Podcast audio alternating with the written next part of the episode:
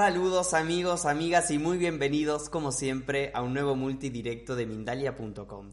En el día de la fecha tenemos una invitada muy especial, un tema súper interesante. Ella es Victoria Peñaranda, nos viene a compartir la conferencia Los secretos de la Biblia. Victoria sanadora espiritual por arquetipos, es reflexóloga, pero sobre todo es experta en detección y extracción de implantes energéticos y de larvas energéticas.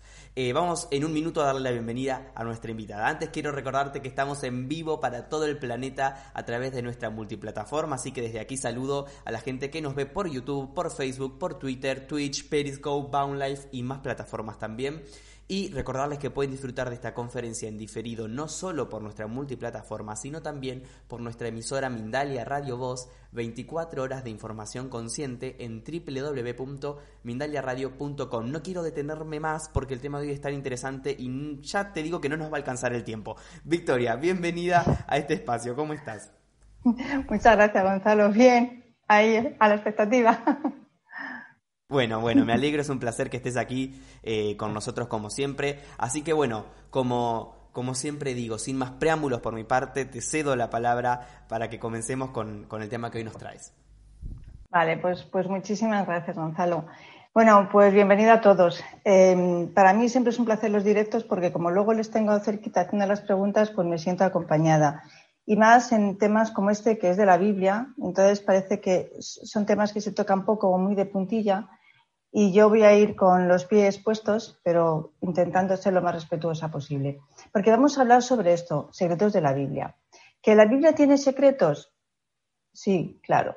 Sí, podríamos hablar muchísimo sobre todos los episodios que la Biblia cuenta, los personajes de la Biblia, sucesos que sucedieron que también están reflejados en, otras, en otros mitos, en otras culturas. Podríamos hablar de lo que significa lo que dicen los profetas, lo que dice el libro del Apocalipsis.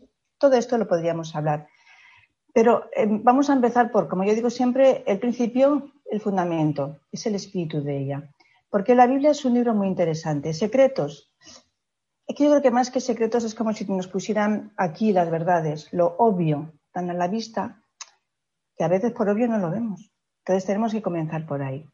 El motivo por el que voy a hablar de la charla, o sea, de la charla de la Biblia, es porque en la charla anterior, hace tres semanas, estábamos hablando cómo hay entidades que han tomado la Tierra, que estas entidades están haciendo de la Tierra un planeta cárcel, que para que no nos demos cuenta de todo ello, ellos primero se alimentan de la energía que emana de nosotros a través de las emociones, y decíamos que las emociones tan tremendas como la culpabilidad, eh, el miedo, la necesidad de tutelación, todo esto era una forma de engaño y las creencias son engañosas.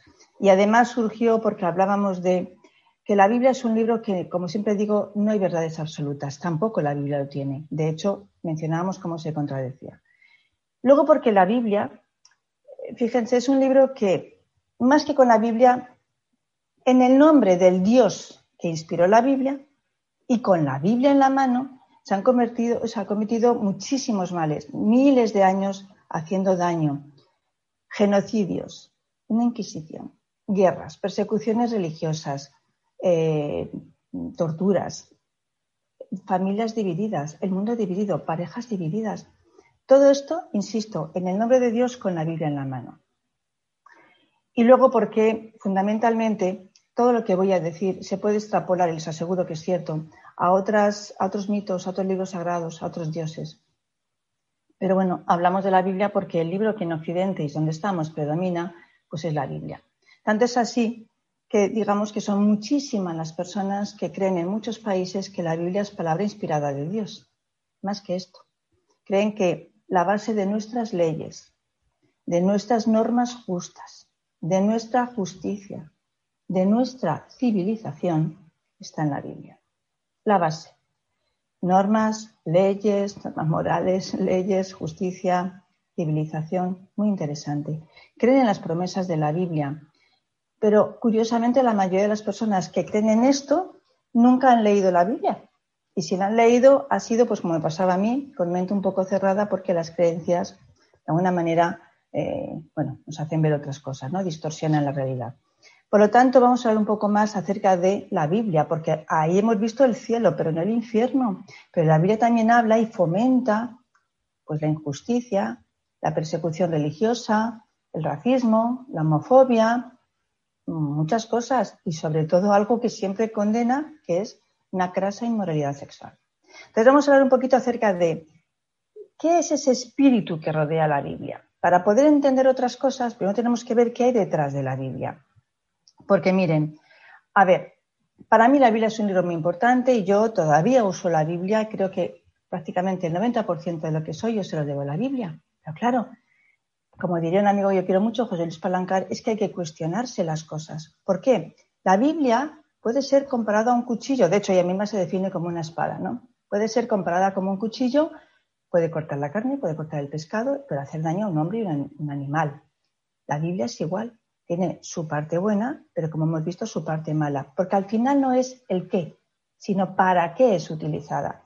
Y sobre todo, cuál es el origen. Es decir, como un caramelo que encontramos en un basurero, en la basura, en el estiércol, uno lo tomaría, lo podría enjuagar, pero ¿se lo llevaría a la boca después? Bueno, nos pensaríamos de dónde proviene. Entonces vamos a entender hoy si las leyes de la Biblia nos hacen libres, por el contrario, nos hace pequeñuelos espiritualmente, qué hay detrás del que inspiró la Biblia, sobre todo qué fomenta y cuál es el origen. De esto vamos a ver un poquito. Bueno, la Biblia es un libro singular. Bueno, no es un libro, realmente es una colección de libros porque pues, se llama Biblia. Es una colección de libros que durante un espacio de unos 1.600 años 40 hombres escribieron. ¿Qué dice la Biblia sobre sí misma? Dice que es inspirada de Dios, o sea que el autor es Dios. Bueno, ¿qué dice sobre Dios la Biblia? Pues dice cosas que a mí personalmente me gustan mucho. Por ejemplo, dice el apóstol Juan que Dios es amor. Vean, no que tenga, que Él es amor. No es lo mismo ser que tener. No es lo mismo tener un perro que ser un perro. Entonces, digamos que la naturaleza de Dios es el amor. Todo lo que Él dice, lo que hace, lo que crea, lo que juzga, lo hace en base al amor.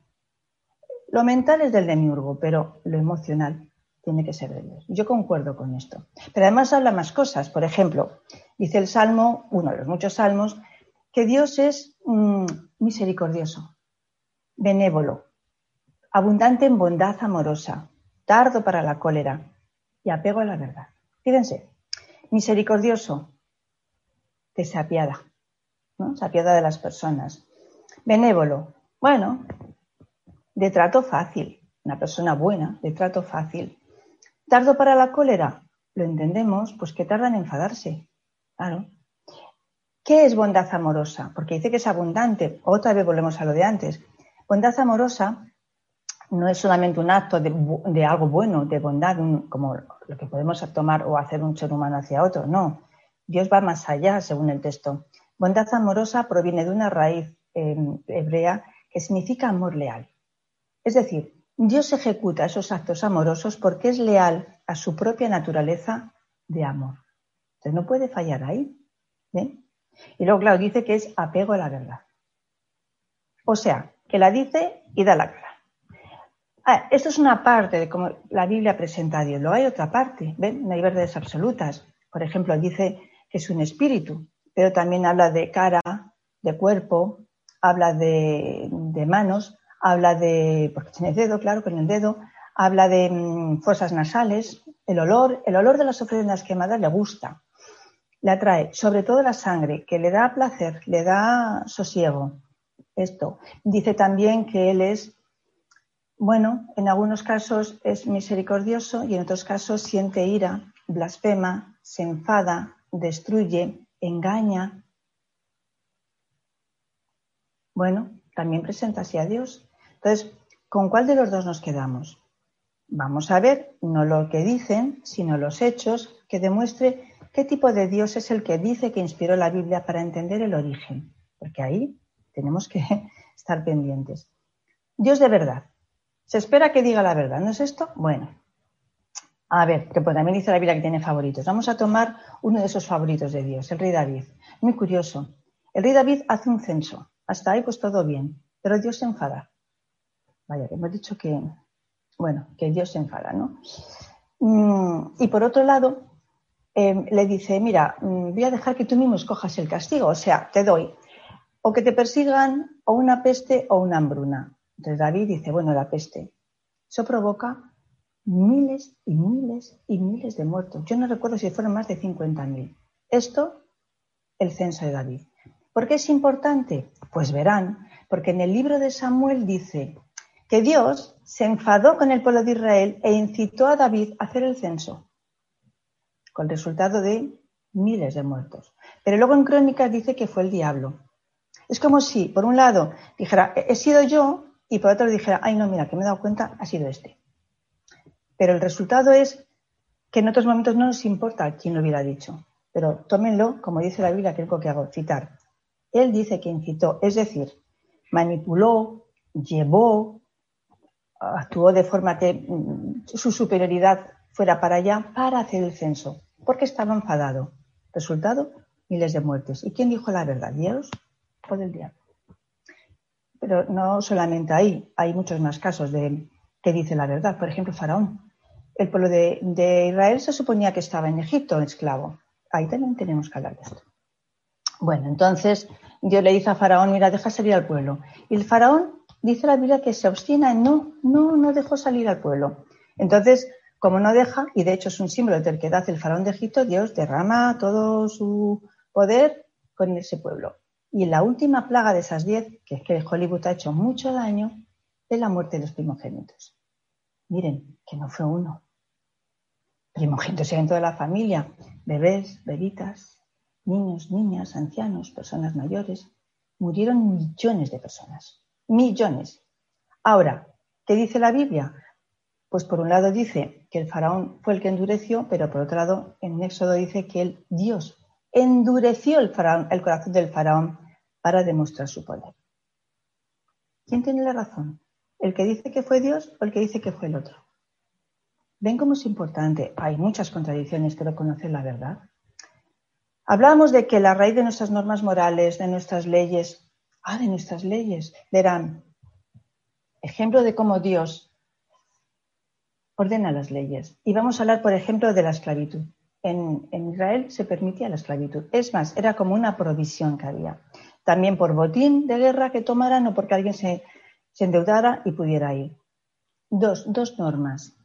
Dice que si el esclavo cuando entra trae familia, cuando se va, se lleva la familia. Ah, amigo, pero si no la trae, si la familia, porque fuera joven, lo tiene después, cuando se le pone en libertad, la familia no sale.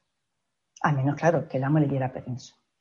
Es decir, que por no separar familias, algunos esclavos, cuando se les ponía en libertad, porque llegaba el momento del jubileo, en el jubileo, pues decidían quedarse con el amo con tal de no separarse de sus familias, porque es que es una ley de Dios como era una ley de Dios, decir, puedes golpear a tu siervo, pero si le golpeas y muere en ese día, entonces tú sí eres condenada a muerte. Pero, ay, a Dios, por favor, si sobrevive dos días, entonces no, dice, porque es propiedad tuya.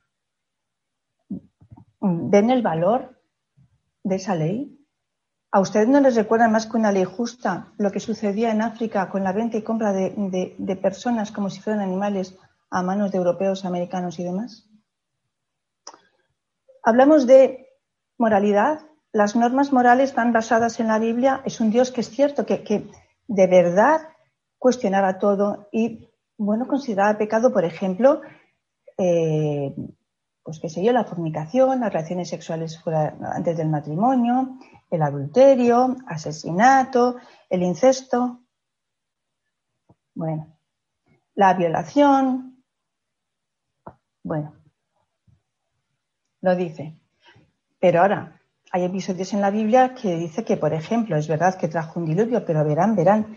Por ejemplo, Abraham era el amigo de Dios, favorito. Y como era el amigo de Dios, él estaba casado con su media hermana Sara. Es más, él se va a Egipto y le dice a Sara, mira, tú te presentas a Faraón como mi hermana. Y así dice la Biblia que Sara y Faraón tuvieron trato. Yo no estoy diciendo lo que pasó, digo que tuvieron trato y mientras tanto Abraham se enriqueció. Incesto. Incesto lo que hizo Lot con sus hijas. Se acostó con ellas, tuvieron descendencia. Relaciones sexuales las tuvo Judá, uno de los principales de Israel. Judá se acostó con su nuera pensando que era una prostituta. ¿Ven? fornicación. Eh, hay muchas más cosas, pero vamos a hablar de la violación. Por ejemplo, David, ese preferido de Dios, que aquí vuelvo a repetir que Hollywood ha hecho mucho daño y la religión es mucho más, porque verán el episodio. Dice la Biblia que estaba David, David tenía que haberse ido con sus soldados de marcha, pero estaba cansado y entonces se estea, duerme la siesta. Dice que está sesteando. Entonces, como, ¿qué diría yo? ¿No, ¿no ustedes un domingo de esos de pijama y dice, ay, mira, es que no me quiero mover de sofá? Así estaba David, cansadito. Cuando se despierta a media tarde, se asoma por su terraza, que obviamente estaba en lo alto, y entonces ve a Batseba. Pregunta por ella. ¿Y ahora qué hace? Según qué Biblia, dice que mandan misarios. Las Biblias que menos daño han sufrido de modificaciones, como la Valera del año 60 para abajo, dice que manda a sus soldados. Da igual. Manda por Batseba. La traen delante de él, dice, y se apuesta. ¿Saben qué es eso? Se llama violación. Y no me vale cómo distorsionamos los relatos, porque los que, mm, los que han sido víctimas de violación, la mitad de las veces quedan como si fueran ellos los responsables. Mucha gente dice, bueno, es que Batseba se estaba bañando en su casa en la terraza. Bueno, pues claro, es que estaba en su casa en un baño ritual. Es que no tenía por qué pensar si David había acudido a la guerra o no. Es que Batseba mm, a lo mejor coqueteó con David. Bueno, ¿y quién lo sabe? Porque el texto que dice es que la presentan delante de él y se acuesta con ella. ¿Para qué hace Dios? Castiga el adulterio, pero no castiga la violación. Bueno, castiga. Vamos, a ver. Castiga. Muere Urias, su esposo, a manos de David. le pone de frente de batalla. Batseba se queda embarazada. Y además, cuando tiene al hijo, luchan a ver si vive, pero muere. ¿Saben quién pagó el pato de esa violación? Batseba y su hijo. David no.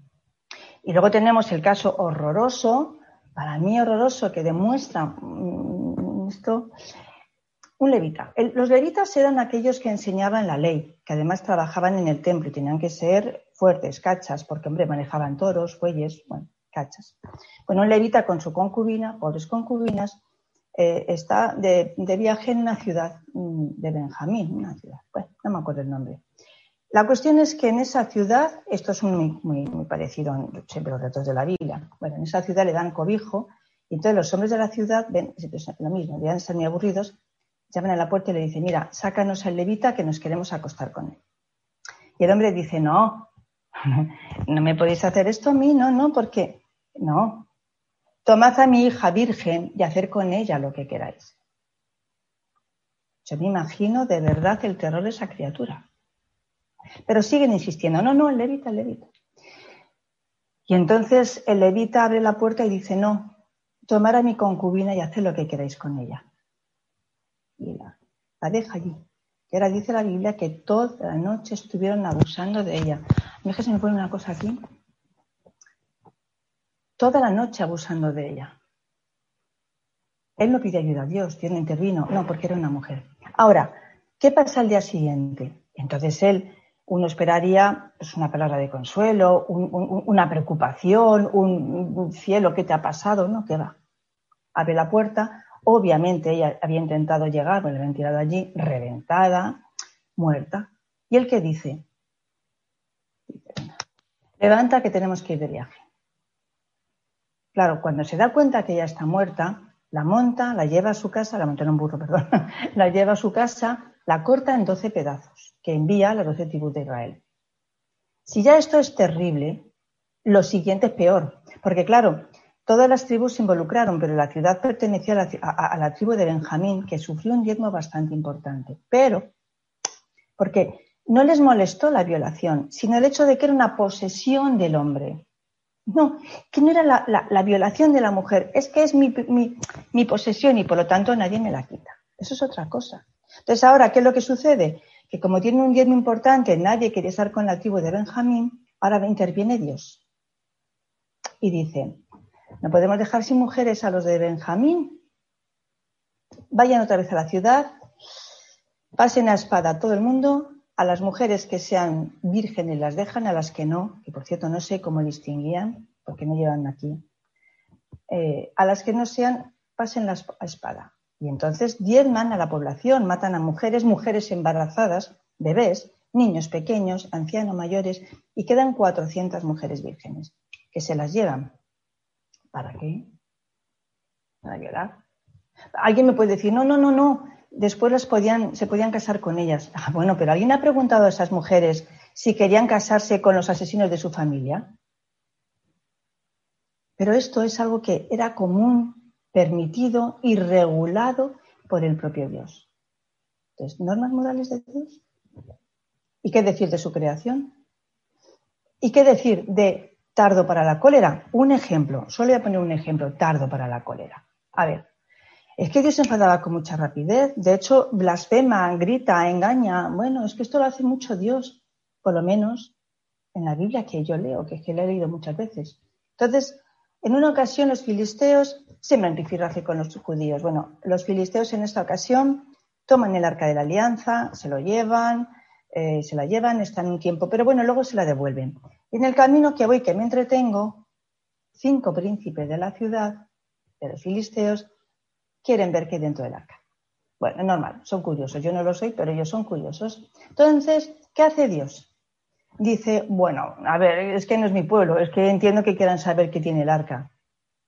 Porque recuerden, es benévolo, tardo para la cólera. No. Castiga a los cinco no. Castiga a 50.070 personas. 50.070 personas. No se enfada. Es más, fíjense, 50.000 por 5. Y ese que no se enfada a veces provoca el dolor. Caso de Job. Cuidado. Job, en tiempos en los que parece que, bueno, andaba cada uno a su aire, pero Job quería a ese Dios, a ese Jehová llave o como le queramos llamar. Y entonces ahora dice la Biblia que entra en el cielo el diablo y, pero él entra calladito. Y ahora dice Dios, Dios dice, ¿te has fijado en mi siervo Job? Mira, que no hay ninguno como él. ¿Te has fijado? Es que lo que no había hecho el diablo lo hace él. Y dice el diablo, sí, claro, claro, pero es porque tú le, le estás protegiendo. ¿Y ahora qué dice Dios?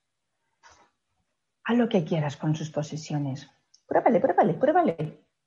Pruébale, pruébale, pruébale a un señor que te quiere, que te es leal. Resultado, pierde absolutamente todo, más los diez hijos que él tenía. Ah, pero no contento con esto, sube el diablo y le dice Dios, ¿qué? ¿Eh? ¿Qué tal? Y claro, el diablo dice, no, pero claro, sí, sigue siendo leal, pero es que tú le dejas vivir. Y entonces Dios le dice, no, no, pero Tú provócale cualquier cosa, menos la muerte, tú provoca, provoca. Y le provocó una enfermedad terrible. Este es el Dios que no se enfada, pero que bajo cuerda. ¿Ven ustedes ahí la misericordia? ¿Ven la piedad? ¿Ven la justicia? ¿Ven la cuna de la civilización? Y insisto, que no se enfada. Madián, siempre estaban los madianitas a, tortas con los judíos. Pero una de las ocasiones más sublimes para mí fue cuando, después de una lucha, una batalla, está Moisés, y yo me lo imagino, enfadado con el bastón, y llegan y dice, ¿qué? ¿Te habéis dejado vivas a las mujeres? Así que volver.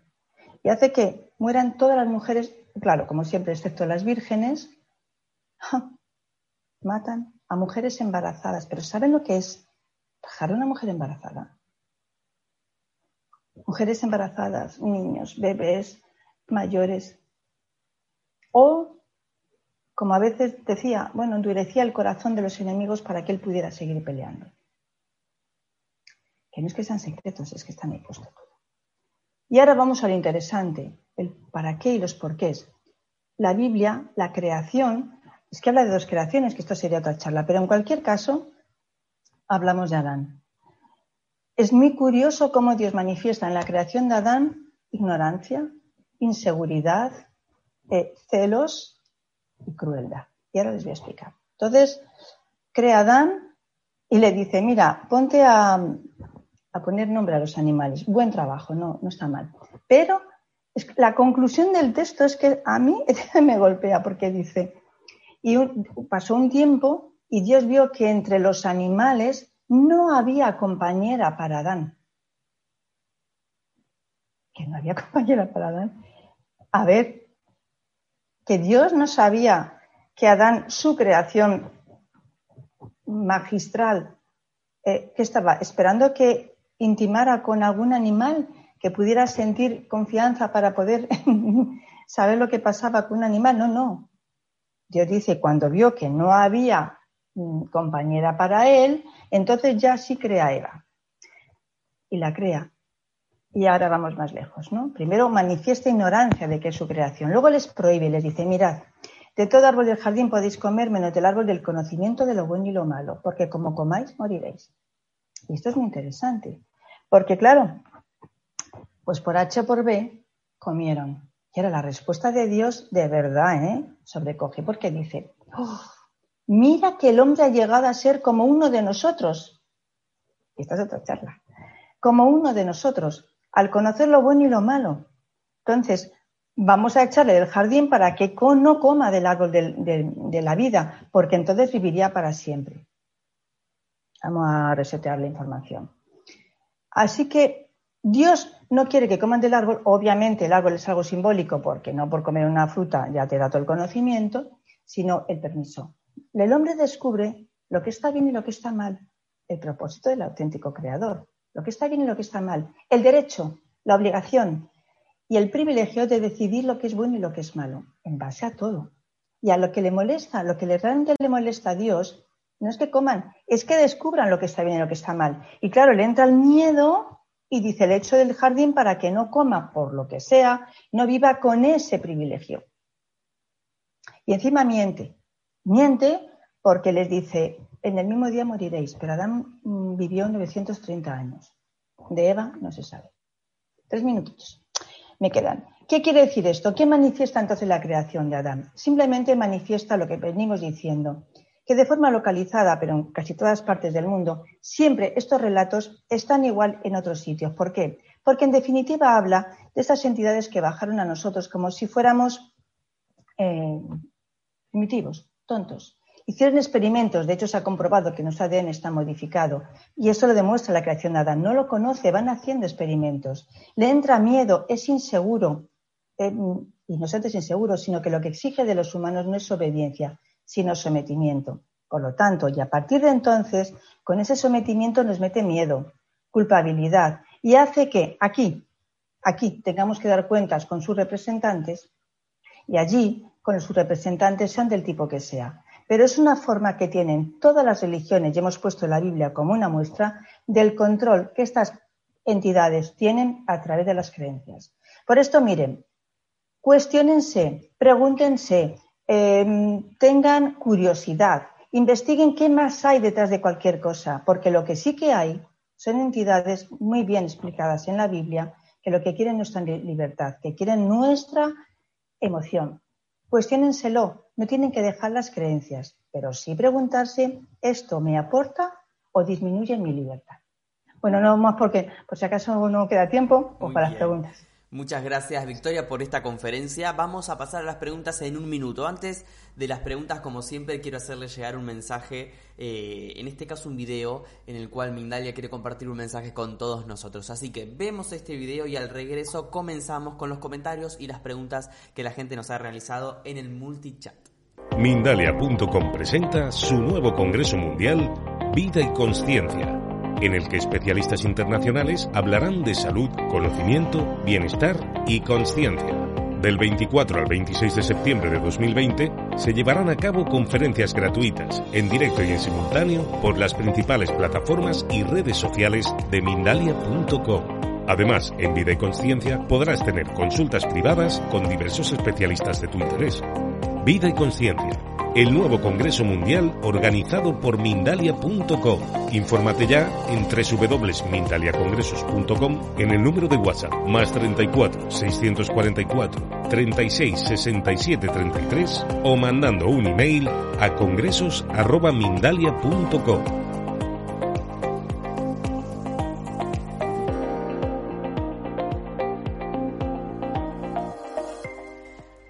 así pasaba el mensaje que Mindalia quería compartir, amigos, así que ahora vamos a, ir de lleno a las preguntas que nos han realizado. Vamos a comenzar, Victoria, por eh, México. Nos escribe desde allí José Campuzano, él escribe a través de YouTube. Dice, la Torah es un libro con códigos, enseñanzas y mucha luz. ¿Con quién deberíamos, debemos estudiarla? ¿Con los cristianos, católicos, rabinos o con los que estudian la Cábala? ¿Me ayudas, Victoria? Dice. Desde luego con los rabinos no. Con los que estudian la Cábala dependiendo de. Porque, a ver, yo uso a veces la Cábala para determinadas cosas. El problema de todo esto es que, mm, como todas las enseñanzas se han distorsionado, recordemos que todo aquello es verdad que hay códigos, es verdad que hay muchas enseñanzas y muy buenas. Lo que pasa es que, como las enseñanzas de Jesús se han distorsionado, si no se hubieran distorsionado, solo habría una religión, pero la prueba está en que cada uno le damos una interpretación. Entonces, yo empezaría por la Cábala, mm, teniendo cuidado porque, según que, insisto, condicionan hacia otro tipo de cosas. La Cábala se puede utilizar para el bien y para el mal pero entre lo mucho que yo escogería, pero que es mi opinión, que esto le acaba. Muy bien, eh, has hablado mucho sobre el rol de la mujer en, parte durante esta conferencia. Eh, había un comentario que se, me perdió en el multichat, pero como que hacía referencia a que eh, se estaba como midiendo con una vara actual, ¿no? La, la, reflexión. No sé qué tenés para comentar al respecto. Sabía que alguien me iba a preguntar esto. A ver, no, yo no lo estoy midiendo porque es verdad que tenemos que entender lo que culturalmente allí se vivía. Es verdad, por ejemplo, eh, la esclavitud, la forma en que la mujer había poligamia, eh, la mujer, la vida de la mujer no contaba. Pero esto era en los demás pueblos. No podemos pensar porque el pueblo de Israel era un pueblo que vivía aparte de todos los demás. De hecho, vestían de forma diferente. Mm, no comían determinadas cosas que el resto sí no bebían determinadas cosas que el resto sí. Su adoración era de una manera distinta. De hecho, se les aconsejaba ni siquiera tener trato con otras naciones, cosa que después en el cristianismo se siguió manteniendo y Pablo decía, cuidado, pero esto es algo que si bien culturalmente estaba, no tendría por qué haber sucedido en ese pueblo, porque se supone que si Dios les aísla y les hace diferentes en algunos aspectos, también tendría que haberlo hecho con la mujer. Esto, de todas formas, sigue adelante porque en el tiempo de, Jesucristo todavía Pablo decía, no permito que la mujer enseñe en la congregación, y, él era el representante de Jesús, y Jesús todavía para determinadas cosas que fue muy adelantado, y es verdad, de hecho las primeras que se le aparecen son las mujeres, pero aún así el trato estaba supeditado al hombre. De manera que es verdad que era cultural, pero también es verdad que aún así Dios les podía haber separado y haber hecho que fuera diferente, porque tenía que haber imprimido su sello. Excelente. ¿Hay algo eh, en la Biblia, Victoria, que nos indique si hay vida después de la vida? ¿Cómo se trata este tema en, el texto? Pues mira, dos, textos que además me vienen muy rapiditos. Es verdad que en la Biblia estaba completamente condenado la, eh, mediunidad, o sea, no la mediunidad, sino que se recurriera a divinos o a, a mediums, ¿no? ¿Por qué? Porque, porque, a ver, voy a citar un texto de Saúl. Saúl está preocupado. Bueno, es que llegó el momento de Saúl. De ser bueno pasó al lado oscuro, según la Biblia, ¿no? Y entonces acude a una medium. Y cuando está escribiendo en la medium lo que ve, es que le va a decir que va a morir, le dice, ¿cómo le ves? Y describe la ropa, le describe el físico. Y él dice rápidamente, es, eh, ay, no me acuerdo qué profeta. Es, uy, se me ha ido, pero bueno, eh, un profeta, ¿no? No, un profeta no, un, sí, un trabajador, es que, ¿cómo se llamaba? Bueno, describe a alguien que ya había muerto, ¿no? Y entonces él entiende que es esa persona. No dice parece que, no, él acudió a una medium para que se pusiera en contacto con un fantasma y él reconoció al fantasma, luego había vida. Y luego, recordemos el episodio que conté hace tres semanas, Jesucristo. A ver, la Biblia habla de resurrección, pero también habla, por ejemplo, cuando está en el Monte de los Olivos y se le aparece Moisés y Elías. Y el apóstol Pedro dice, maestro, por favor, que, pero qué maravilla, vamos a construir tiendas, vamos a hacer aquí un agasajo, porque han venido ellos. En ningún momento dijeron, hay un holograma, no, dieron por sentado que eran Moisés y Elías. Se les iluminó la cara. Hay muchos pasajes que demuestran que efectivamente, es que por eso decía que es un libro de contradicciones, que por un lado habla de esto y otro no. Y luego ya si nos vamos al libro de Ezequiel, de Daniel, al Apocalipsis, no solamente habla de más allá, es que habla extraterrestres. Muy bien, vamos con la siguiente pregunta. Eduardo Arrieta nos escribe a través de YouTube. Dice, Victoria, mi pregunta es la siguiente. ¿Piensas que, hoy en día el Dios del Antiguo Testamento se sigue manifestando con otras personas como lo hacía con Abraham y Moisés? Sí, sí. Lo que pasa es que, vamos a ver, en los tiempos de Abraham y de Moisés eh, la gente era mucho más longeva, aparentemente era más primitiva. Ahora mm, somos menos longevos y aparentemente eh, más intelectuales, más cultos. Claro, Dios no se aparece a la de... Bueno, algunos sí, dicen que han visto a Dios, a Jesucristo. Yo, como nunca he tenido esa experiencia más que de muertos, pues no lo sé. Pero ahora mismo Dios no se aparece en forma de, de repente veo, mm, trato a trato, viene un ángel. Pero ¿cuánta gente trabaja con ángeles? ¿Cuánta gente dice que ha hablado con ángeles? ¿Cuánta gente habla de los maestros ascendidos? ¿Cuánta gente dice que ha tenido tratos con seres del más allá, con seres de luz? Bueno, no sabemos ahora porque, claro, todo se moderniza. Antes era un contexto cultural, ahora es otro, pero ahora hay contactados, hay psíquicos, hay pleiadianos, hay eh, gente que habla con todos estos. Esto es otra forma que tiene este Dios de seguir manifestándose, porque en definitiva les confunde, les mete miedo. Y así vemos, contactado que avisa que va a venir el fin del mundo, contactado que avisa de invasión de naves, contactados que, bueno, bueno, contactados, otros, ¿no? Es decir, claro que se sigue manifestando, pero de acuerdo al contexto de ahora. Muy bien, desde Argentina nos escribe Claudia Ledesma. Dice, buenas tardes, hoy la iglesia celebra el cumpleaños de María. ¿Qué nos puedes decir de esto? Dice. Yo que tengo que reconocer que como no soy católica y nunca lo he sido, pues, pues me cuesta un poco, pero María es la gran olvidada.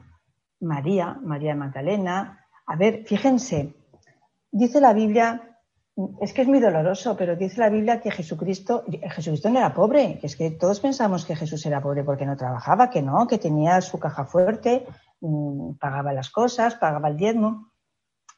Pero dice la Biblia que es que las mujeres le servían. Las mejores oidoras de Jesús fueron las mujeres, las que llevaron el, el primer conocimiento y la valentía de ir después de muerto fueron las mujeres. Y María, obviamente, aunque tendríamos que tener cuidado de si María realmente existió, si Jesús existió realmente o fue un avatar, porque claro, la historia de María y la historia de Jesús está desde prácticamente desde la prehistoria. Por lo tanto, en el contexto de María como, como un arquetipo de mujer maravillosa y valiente que estuvo ahí al lado de su hijo, que, que, a pesar de que la familia se supone que no creía en él, pero ella le siguió como le seguían las mujeres para servirle, pero también tendríamos que meterle en otro contexto, es decir, primero tendríamos que ver si Jesús existió realmente, si María existió realmente, o insisto, es un arquetipo, porque es que les puedo asegurar que hay otras culturas y otros mitos que hablan exactamente lo mismo que Jesús. Pero bueno, eh, María para mí es una persona, yo lo que no hago es idolatrar a ninguna persona, ni debo a quien sea, le doy su mérito, pero idolatrarla o pedirla, o, no lo hago, pero ya esto es una cuestión de cada persona. Muy bien, Eduardo desde México nos escribe a través de YouTube. ¿Consideras, tiene otra pregunta, dice, ¿consideras que el dios Yahvé es un arconte? Ah, sí. Bueno, no es un arconte. O bueno, sí es un arconte.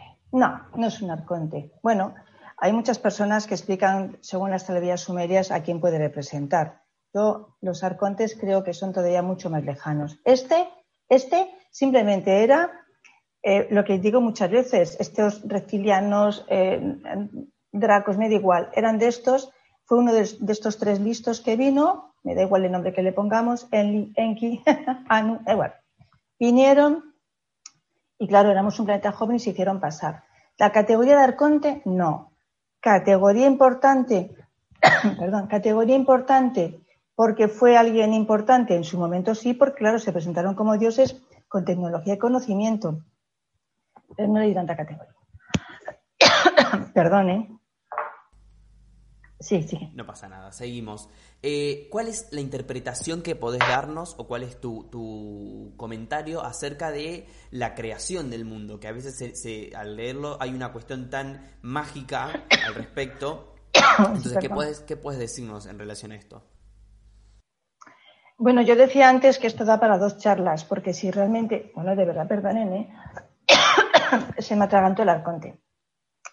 A ver, cuando leemos el relato de la Biblia, es que es un relato muy mitológico. Es que en todas las mitologías, me da igual la griega, me da igual la que sea, es que más o menos es parecido. Eh, lo único que demuestra es que hay, un punto en común igual. Hay cosas que denotan, yo decía antes, por ejemplo, si tomamos Adán, la creación de Adán, hay dos creaciones de Adán. Por eso a veces se habla, el arconte se me ha quedado, no se creen ustedes, eh, se habla de la mm, civilización preadámica y la adámica. Dos Evas, eh, como se llamaba Lili y después Eva. Es que cuando leemos el relato de la creación, que tampoco fueron seis días, obviamente, cuando hablamos de el fruto, cómo toman el fruto, cuando leemos de quiénes somos nosotros, los que... Es que todo es mágico, pero todo esto hasta en otras civilizaciones, hasta en la Maya. Entonces, sí, podemos descubrir muchos secretos de esas entidades simplemente leyendo el Génesis. Porque además el Génesis no habla de la creación del universo, no. Habla de cómo la Tierra fue transformada para ser habitada y después culmina con la creación de Adán. De manera que, más bien, insisto que es la forma en que explican cómo estos estuvieron de alguna manera manipulándonos. Siempre, siempre que se habla de la Biblia se habla de un libro sagrado y, y para, a ver, no, voy a generalizar, decinos vos, ¿crees que hay una creencia de que todo relato bíblico no, no puede tener pecados o no? No, la Biblia es un libro de pecados, ella misma, en sí misma. ¿eh? Muy bien. O sea, a ver, es que por eso yo decía antes, claro, es que son tantos que, a veces incluso me bloqueo con, con tanto ejemplo, pero la Biblia es un libro que está continuamente metiéndonos el miedo del pecado por un pecado y luego echan la culpa a la mujer, pero fue Adán. Por un pecado, el mundo está así. Por un pecado tuvo que morir un hombre. Por un pecado y por una mentira, mira cómo estamos. Y yo digo, esto es en sí mismo un pecado, lo que están diciendo. Porque, ¿qué culpa tengo yo de lo que hizo Adán? ¿Por qué tienen que morir niños? ¿Por qué tienen que morir en guerras? ¿Por qué hay enfermedades? ¿Por qué hay muertes? ¿Porque un señor comiera e hiciera algo malo? Bueno, pues mira, cárgate tú de él, que para eso tú eres el Dios, pero no lo hagas más. La Biblia está llena de ejemplos de yo te, juzgo porque has cometido un pecado, pero luego hago lo mismo. Dios dice, no grites, pero él grita. No engañes. Para Jeremías le engaña y a muchas más gentes. Eh, no manipules, pero manipulo a Faraón, a David y a muchos más. Todos los datos de la Biblia, pues como todo, tienen su parte de luz y su parte de oscuridad, en este caso de pecado, pero la Biblia lo leemos claramente, y, pecado mortal. Victoria, no tenemos más tiempo. Como siempre, un placer tenerte. Eh, un espacio de reflexión, el de hoy especialmente, estuvo muy interesante. Saludamos a la gente de México, España, Argentina, Perú, Colombia, Estados Unidos, Ecuador y seguro alguno más que nos queda en el camino. Y agradecerte a ti, Victoria, también por este encuentro. Bueno, déjame dar las gracias a todos los que han estado detrás de cámara porque yo estaba preocupada precisamente porque suelo ser de verdad muy, intento ser respetuosa pero hay cosas que no se puede pasar de puntillas. Entonces agradezco mucho la atención, agradezco las preguntas que me hacen pensar, agradezco que hayan aguantado media hora. Les doy las gracias a ellos y a Mindaria por darme obviamente cobertura.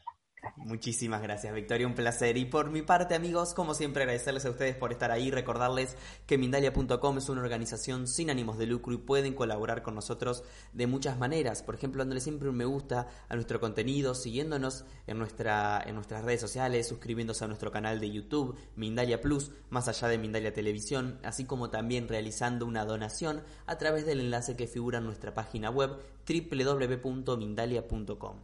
De esta forma, Ay, perdón, Victoria, me, pasaste la tos. de esta forma están haciendo que esta valiosa información les llegue a muchas más personas en todo el mundo y se fomenten más charlas con invitadas como la de hoy. Gracias a todos y hasta la próxima conexión de Mindalia en directo.